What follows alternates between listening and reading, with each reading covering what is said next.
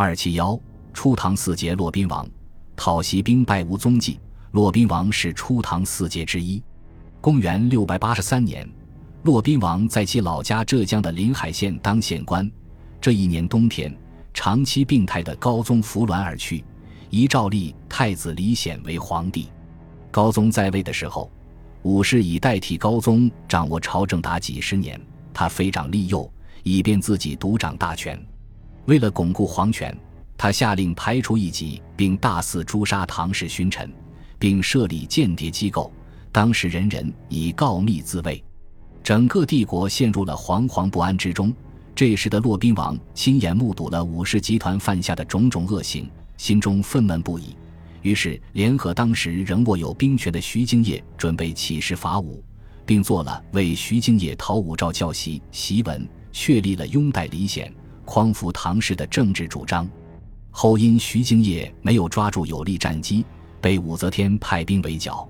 公元六百八十四年，历时仅三个月的起义在扬州城下宣告失败。当天晚上，骆宾王、徐敬业等准备连夜坐船逃往高丽。由于徐敬业的部下叛变，徐敬业被杀。随后，骆宾王的去向也不为人所知。《资治通鉴》明确地记载了起义军失败后，徐敬业、骆宾王被叛军诛杀的场景。《旧唐书》也肯定了诛杀骆宾王的事实，但在《新唐书》中记载，骆宾王在兵败后逃跑了。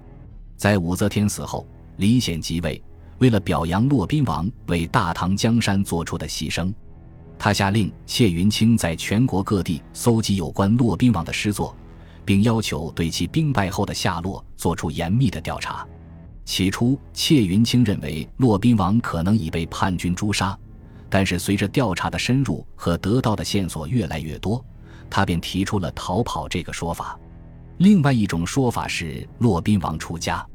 初唐著名诗人宋之问在杭州灵隐寺碰到一个老和尚，替他对了两联妙句：“楼观沧海日，门听浙江潮。”据说此人就是骆宾王。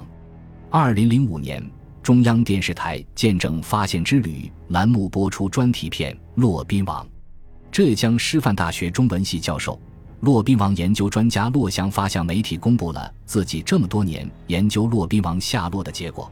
他说：“骆宾王兵败被诛杀的论证值得怀疑，因为官方的史册就出现过两种不同记载，这本身就值得商酌。”他提到，在他家的宗谱上面有关于骆宾王逃出后隐身在江苏南通一带，辗转一段时间后客死南通，埋骨黄泥口的记载。终年七十岁左右。